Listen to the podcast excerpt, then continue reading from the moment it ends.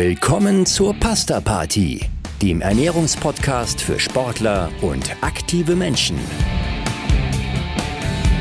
Unter dem Motto Nutrition meets Science dreht sich hier alles um die gesunde und zielgerichtete Ernährung. Im Alltag, im Training und im Wettkampf.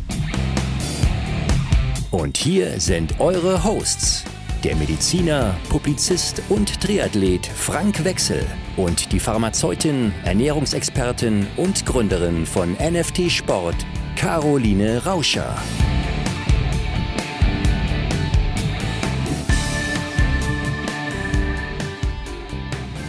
Hallo Caro, da sind wir wieder. Hallo Frank, grüß dich. Wir sind wieder da und wir sind mitten in der Phase, wo der Sport am allerschönsten macht, denn das Wetter ist gut, es ist warm in der Regel, manchmal regnet es auch nicht, selbst in Hamburg. Und äh, ja, es ist schön draußen zu sein. Genau, genau. Ja, mit dieser Zeit kommt auch die Phase, wo die Sportarten doch so lang werden, dass man sich unterwegs verpflegen kann, sollte. Ja, also wir fangen jetzt nicht an und machen das große Fass nüchtern Training oder Kohlenhydrat-reduziertes Training äh, auf. Aber ich äh, steige mal mit der steilen These ein. Äh, es ist äh, die Zeit vieler langer Wettkämpfe. Äh, Caro, hast du in deiner Betreuung Athleten im Ausdauersport, denen du feste Ernährung empfiehlst oder geht alles auf allen Distanzen auch flüssig? Grundsätzlich geht alles auf allen Distanzen auf flüssig.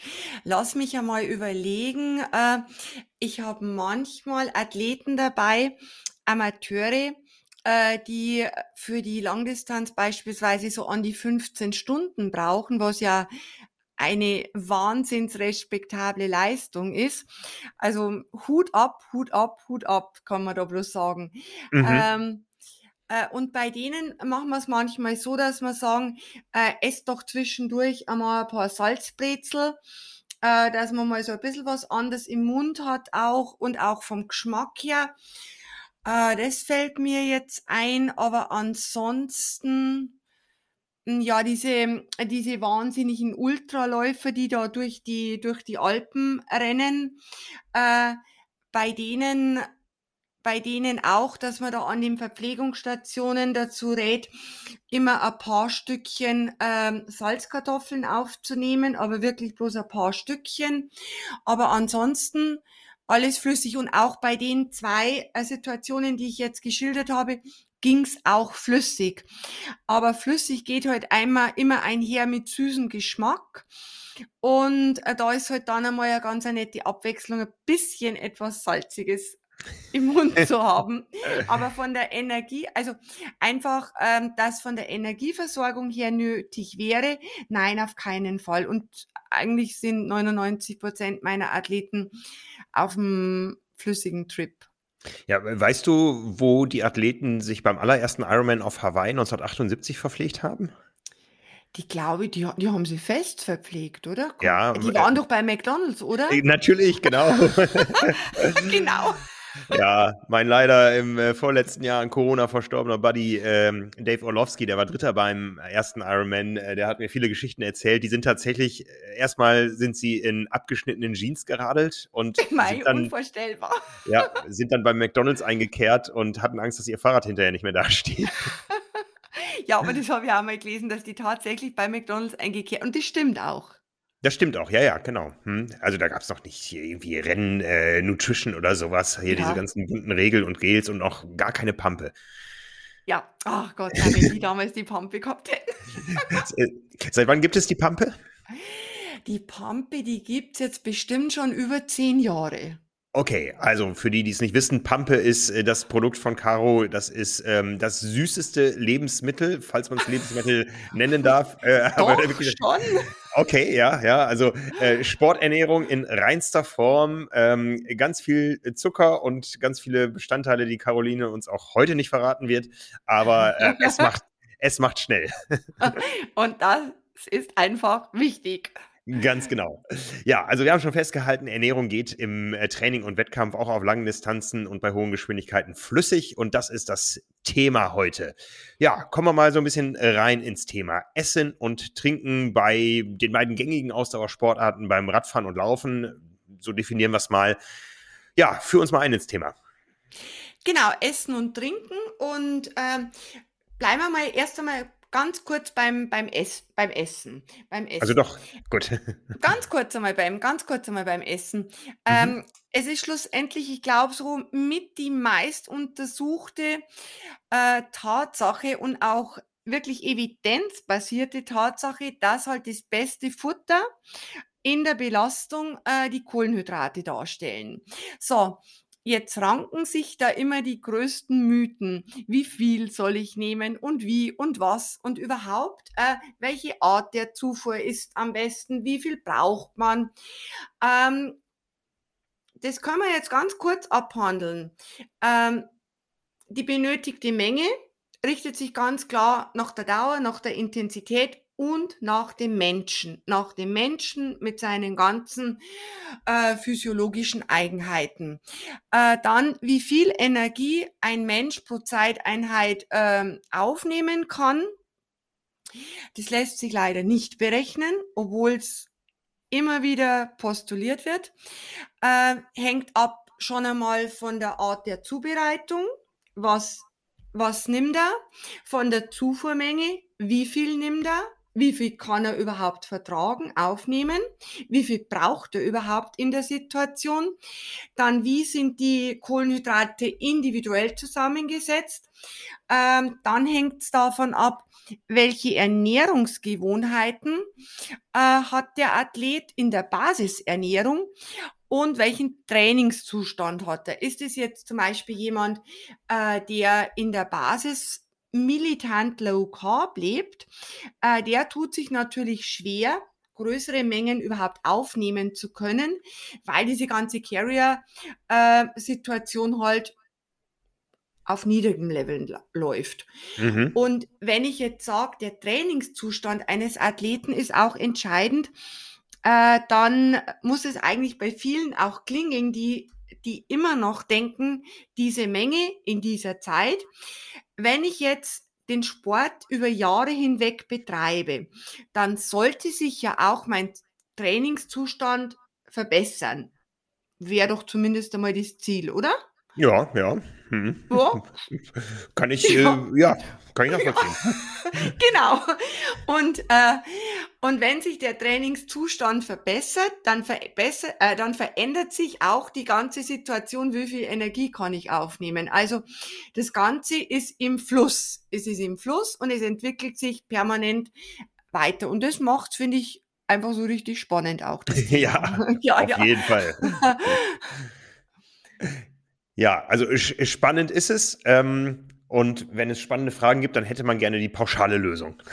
Genau, die hätte man sehr gern und die, die gibt's nicht. Du, ich sehe das tatsächlich äh, ta täglich bei meiner Arbeit. Ich habe sehr, sehr viele Athleten, ähm, mein Gott, na, mit denen arbeite ich schon teilweise über zehn Jahre zusammen, den ersten Ironman miteinander und weiter und so fort. Und wenn man da so dann schaut und das dann auch im Gespräch manchmal so äh, rekapituliert, wie sich da das Ganze weiterentwickelt hat, erstens einmal unsere Rezepturen, aber vor allem auch die Herangehensweise von den Menschen. Äh, das ist total spannend. Also die Ernährung ist kein fixes Konstrukt, das ich mir vielleicht einmal aufstelle und dann für die nächsten 20 Jahre anhält. Das sollte auch jeder im Hinterkopf haben. Okay. Mhm. Ja, ganz, ganz wichtig. Ganz wichtig. Mhm. Ja, ähm, schauen wir uns mal an, die Kohlenhydrate, die müssen irgendwo raus und irgendwo rein. Und wir haben gesagt, es ist flüssig. Äh, jetzt könnte ich lange ausholen, welche Möglichkeiten es da gibt mit modernen Trinksystemen am Rad und so weiter. Ähm, ich kann nur sagen, aus meiner Erfahrung, auch auf einer Langdistanz, es ist möglich, diese ganze Menge, die man braucht, auch mitzuführen. Ja, man braucht da nicht irgendwo ähm, einen Anhänger am Fahrrad. Ja. Ich gerade sagen. Ne? Also ähm, ich, ich als Praktiker äh, Triathlon Langdistanz, äh, ich bekomme das immer gut mit in ähm, den üblichen Flaschen, die man am Rad hat, plus Trinksystem. Also ich habe in der Regel eine Flasche hinterm Sattel, eine im Rahmen und das Trinksystem und habe genug Menge dabei, dass ich sogar mir beim äh, Ironman Südafrika, bei meinem letzten Langdistanzrennen, es leisten konnte, eine Flasche zu verlieren, ohne ähm, in ein energetisches Defizit reinzubekommen, weil immer, das sollte man immer wissen, es kann immer was schiefgehen. Ja, ähm, unser Trainer in unserem äh, Triathlon-Projekt, Björn Geßmann, sagt immer, Triathlon ist eine Fehlervermeidungssportart. Ich möchte noch ergänzen, ähm, es ist eine Sportart, wo man Fehler vermeiden sollte, aber auch für mögliche Fehler oder Unfälle äh, gewisse Backups haben sollte. Und beim Bereich der Ernährung ist das einfach eine zusätzliche Kalorienmenge. Also darum soll es uns jetzt aber gar nicht gehen, äh, wo kommt das Ganze raus, sondern äh, wie kommt es rein in den Körper? Wie kommt es rein? Es kommt rein über den Mund. Also es kommt rein über den Mund, es geht in den Magen, das ist dann so der Zwischentank, äh, über die Magenentleerung in den Dünndarm und von dort in die Körperzelle zur Energiegewinnung. Das ist so der Weg schnurstracks. So, jetzt wenn wir mal sehen, Magen, Darm, äh, Blut, Zelle, dann geht es uns ja darum, dass die Energie so schnell wie möglich dem Körper zur Verfügung steht. Und nicht, dass wir auf dem Rad sitzen und Stunden später freuen wir uns, wenn dann das oben reingeschüttete irgendwann in den Muskeln ankommt. Also wichtig ist. Ich glaube, wir, wir äh, hatten das schon mal. Das, das Falscheste, was man da machen kann, ist die häufig angereichte Banane, weil die Energie, die ja. da drin steckt, die braucht ewig. Die braucht ewig und es ist auch verdammt wenig in so einer, in so einer Banane drin. Okay. Erstens einmal das, in so einer, in so einer Größe, so einer mittelgroßen Banane, da glaube ich, äh, sind so an die 20 Gramm Kohlenhydrate drin. Das ist Ach, ein kleines Geld. Nein, nein, okay, da ist nicht okay. mehr drin. Vielleicht, wenn man mal eine hat, die, die, die süß ist bis zum geht nicht mehr, vielleicht ist dann ein bisschen mehr drin, keine Ahnung. Aber die Banane, die dauert ewig. Also die Banane dauert ewig. Also wir, wir sind jetzt schon auf dem, auf dem Zug, dass wir sagen, wir kippen uns das jetzt flüssig hinter die Binde. So, jetzt geht's darum, das Zeug liegt im Magen. Da bewirkt sie äh, bewirkt die Energie noch überhaupt nichts. Das ist der geschlossene Tank. So, jetzt soll aber das ganze Benzin aus dem Tank in den Motor. Zack, bumm, soll das gehen. So. Ein schönes Bild, ja. Mhm. Genau. Um jetzt nämlich, und jetzt machen wir die Grätsche vom Essen zum Trinken. Ähm, wenn jetzt unser Essen gleichzeitig Essen und Trinken ist, nämlich flüssig, dann ist so, dass man weiß, dass die Magenentleerung beschleunigt wird, wenn ein bestimmtes Volumen an Flüssigkeit in den Magen kommt. Ähm, weil es so, man kann sich vorstellen, der Magen, äh, der ist so ungefähr so groß wie eine Männerfaust, oder? Schon. Ja, ja. ja, du hast die, die Menschen schon aufgeschnitten im, im Studium, nicht ich. Äh, ja, ja, so groß ist er. Ja, so groß ist er, aber äh, meiner hat zumindest eine enorme Dehnfähigkeit. Ähm. Okay. Nein, ich meine den, den du aufgeschnippelt hast seinerzeit in der, ja, in der Anatomie. Ja, na, der war auch ein bisschen größer, aber der Mann war auch ein bisschen größer. Okay, gut. Also es ist ungefähr äh, so Männerfaust groß und dann ist unten ein Muskel, der Pylorusmuskel, also der Magenschließmuskel, und der macht dann den Tank auf, wenn halt der Volumenreiz von oben kommt. So, und deswegen ist es schlauer, äh, größere Mengen schon einmal äh, vor dem Start einmal zu trinken, dass da die Magenentleerung gut funktioniert. Und damit, wenn ich eben ein kohlenhydrathaltiges ähm, Produkt zu mir nehme, Flüssigkeit zu mir nehme, dann geht neben der Flüssigkeit auch gleichzeitig die Kohlenver Kohlenhydratversorgung, sprich die Energie in den Motor. Mhm. Also so, finde ich, kann man sich recht schön bildlich vorstellen. Weil viele denken, ah ja, jetzt habe ich es ja geschluckt, jetzt ist es ja im Magen, äh, im Magen passiert gar nichts. Okay, das heißt, es geht erst über ein gewisses Volumen. Das stört aber beim Laufen zum Beispiel tierisch. Also kann ich nicht haben. Nicht unbedingt. Das ist auch so ein Vorurteil, Frank. okay, okay. Vielleicht, es könnte sich nachteilig auswirken, schwappt so hin und her, aber man weiß, dass man das gewöhnen kann. Man okay. kann es gewöhnen. Man kann es gewöhnen. Das heißt, wenn ich natürlich nie was trinke im Training, wenn ich da, keine Ahnung, 20 Kilometer durch den Wald renne und nichts trinke, weil ich mir denke, oh, wie soll ich denn das machen und das ist unpraktisch und überhaupt, ja gut, dann werde ich im Wettkampf definitiv nicht in der Lage sein, da größere Volumina alle, ähm, alle 15 Minuten zu trinken. Ja, das ist ein guter Tipp, glaube ich, ein guter Hinweis für viele da draußen. Ja, also es geht ja nicht nur um äh, den Wettkampf, es geht ja auch darum, energetisch gut über die Runden zu kommen. Ich sehe, ja, so manchmal sieht man äh, Läufer mit Trinkrucksack oder so, aber ich muss ehrlich gesagt gestehen, ähm, bei allem, was bis Halbmarathon im Training ist, habe ich auch so gut wie nie Flüssigkeit dabei. Und das ist dann ja schon im Training auch mal eine Stunde 45. Mhm. Das ist äh, weder energetisch gut noch ähm, als äh, Vorbereitung für den Wettkampf. Das ist mein genau. erstes Le Learning jetzt, ja. Ja, genau. Energetisch könnte man jetzt noch sagen, gut, wenn ich jetzt da eine Stunde 45 oder wie auch immer durch die, durch die Pampa da renne, ich habe ja vorher gut gegessen, Energie ist kein Thema, muss man sagen, ja, hat er jetzt nicht Unrecht. Ähm, aber das Trinken, das hatten wir, glaube ich, schon einmal in dem Marathon-Podcast besprochen. Ähm, das Trinken will auch durchaus geübt, gelernt und gewöhnt werden. Ja. Und deswegen äh, ist es schon wichtig auch, dass man diese Trainingsläufe, gerade diese langen Läufe halt auch versorgt, entweder durch, dass man Runden läuft, wo man halt was positioniert. Ich finde einfach diese Trinkrucksäcke total praktisch, auch wenn die, muss ich ganz ehrlich sagen, in der Triathlon-Szene als absolut uncool bei den meisten äh, gehandelt werden, aber ich finde diese Trinkblasen wirklich praktisch.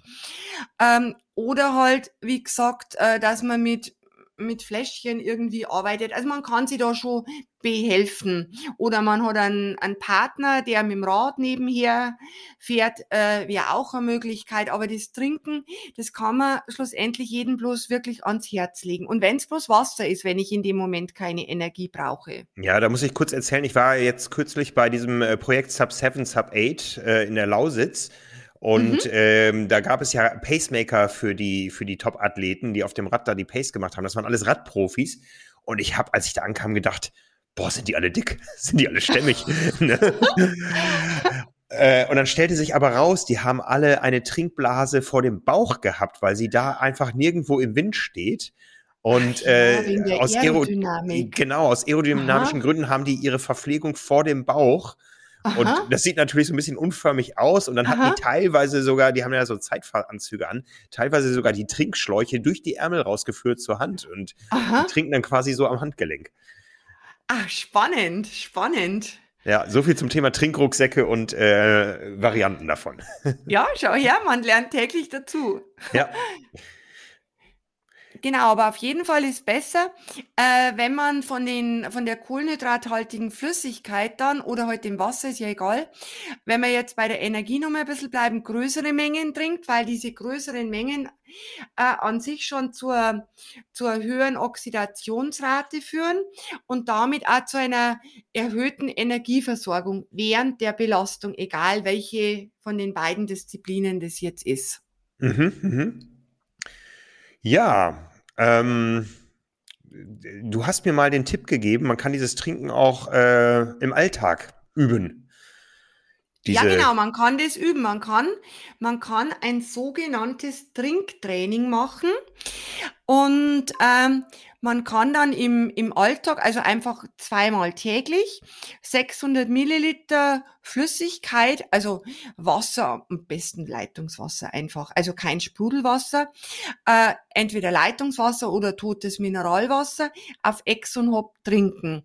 Und da trainiert sich dann trainiert sich dann der ähm, äh, dieser dieser Mechanismus der der Magenentleerung und äh, manche fällt es wirklich total einfach und andere wiederum, äh, die haben dann, äh, die haben dann ein Problem damit, äh, dass das funktioniert. Und da stellt sich aber sehr, sehr schnell ein Erfolg ein. Und wenn das jetzt am Anfang gar nicht geht, äh, dass das eben, dass das eben sich entleert, dann äh, ist wichtig, dass man sich von unten nach oben ein bisschen rantastet. Und äh, mit welcher Art von Flüssigkeit mache ich das? Äh, das macht ja keinen Sinn, jetzt jeden Morgen erstmal 600 Milliliter, Milliliter Apfelsaft auf Ex zu trinken. Mit, Und mit Wasser, mit mhm. Wasser. Ich würde es ich würd's mit Wasser machen. Ähm, da funktioniert es letztendlich am besten. Und man kann es dann auch einmal so probieren, wenn man zum Beispiel unterwegs ist, äh, dass man läuft, bloß als Beispiel. Und äh, und versucht dann einmal aus der hohen Belastung heraus größere Volumina zu trinken. Und man wird sich wundern, wie schnell man sich daran gewöhnen kann. Am Anfang hat man einen Wasserbauch und denkt sich, oh Gott, das geht ja gar nicht. Mhm. Kommt mir alles oben wieder raus. Aber naja, der Körper ist halt wahnsinnig anpassungsfähig. Ja, das sind äh, ein paar sehr interessante Tipps und Tricks, glaube ich, die jeder mit nach Hause nehmen kann. Wir, wir haben noch einen auf Lager. Ähm, wenn jetzt wirklich gar nichts mehr geht und ich das Gefühl habe im Wettkampf, ich kriege nichts mehr rein, dann lohnt es sich manchmal auch was Süßes in den Mund zu nehmen, ohne es tatsächlich zu trinken. Was steckt dahinter? Das ist ein ganz interessanter Mechanismus. Das ist ein ganz, das ist ein ganz interessanter äh, Mechanismus. Das ist diese Mausrinse oder mhm. Mundspülen mit Kohlenhydraten, sprich mit Zuckern. Ähm, da geht's darum, äh, dass über Rezeptoren in der Mundhöhle quasi ganz einfach ausgedrückt Nervenbahnen zum Gehirn aktiviert werden, die dann dem Gehirn sagen, hallo, hallo, es kommt wieder Energie. Du kannst den Motor schon wieder auf allen Zylindern laufen lassen. Das gaukelt es dann vor. Und ähm, da ist wichtig, wenn man das, äh, wenn man diese Strategie macht, dass man auf jeden Fall zehn Sekunden das im Mund spült. Und das musst du mal ausprobieren und auf die Uhr schauen. Zehn Sekunden ist gar nicht so kurz. Ja, das ist wohl wahr. Das, äh ja, wenn du, wenn du da bloß, wenn du da bloß so rumspülst und dann zehn Sekunden ist, ist doch eine gewisse, ist doch eine gewisse Zeit. Und man sollte sich aber dieses Ass im Ärmel halten und nicht schon irgendwann bei Kilometer fünf auf dem Marathon denken, ja, jetzt mache ich mal das mit dem, mit dem Mundspülen, weil äh, der Körper, der checkt es dann sehr schnell und denkt sich, oh, bin ich blöd oder was? Da kommt ja nichts, nichts passiert mehr. und dann hat man dieses Pulver quasi äh, verschossen. Okay, okay. Ich glaube, ich entwickle mal da ein Produkt. Ich habe auch schon den Slogan. Geht auf, geht auf die Zähne, aber nicht auf die Hüften. Ja, das ist gut. Wir machen das zum Beispiel äh, bei, den, ähm, bei den Skispringen, ähm, dass die, dass die, wenn die so auf den Sprung eben warten, oben im Häuschen, da kann man die ja nicht äh, viel zum Trinken geben, weil wenn die zum Beispiel knapp 500 Gramm mehr wiegen, dann fliegen die schon an sich einen Meter weniger weit. Okay. Also das ist schon so eine, so eine Geschichte mit dem, mit dem Gewicht bei denen.